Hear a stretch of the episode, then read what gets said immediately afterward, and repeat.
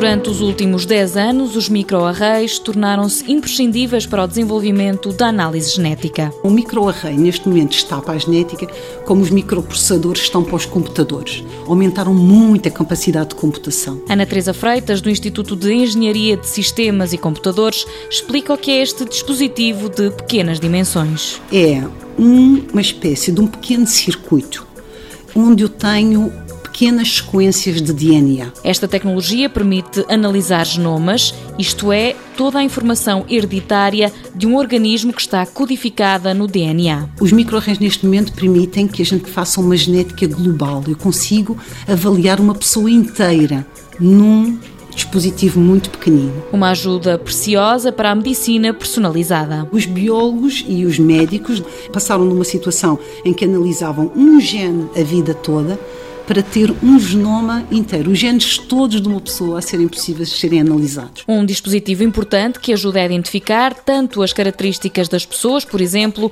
como doenças específicas. Tem a capacidade de gerar uma quantidade de dados que podem ser tratados em larga escala a nível computacional.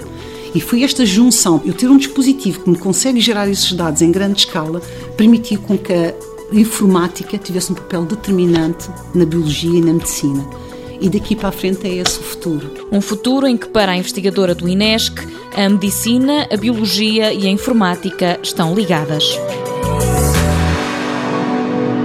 Mundo Novo, um programa do Concurso Nacional de Inovação BSTSF.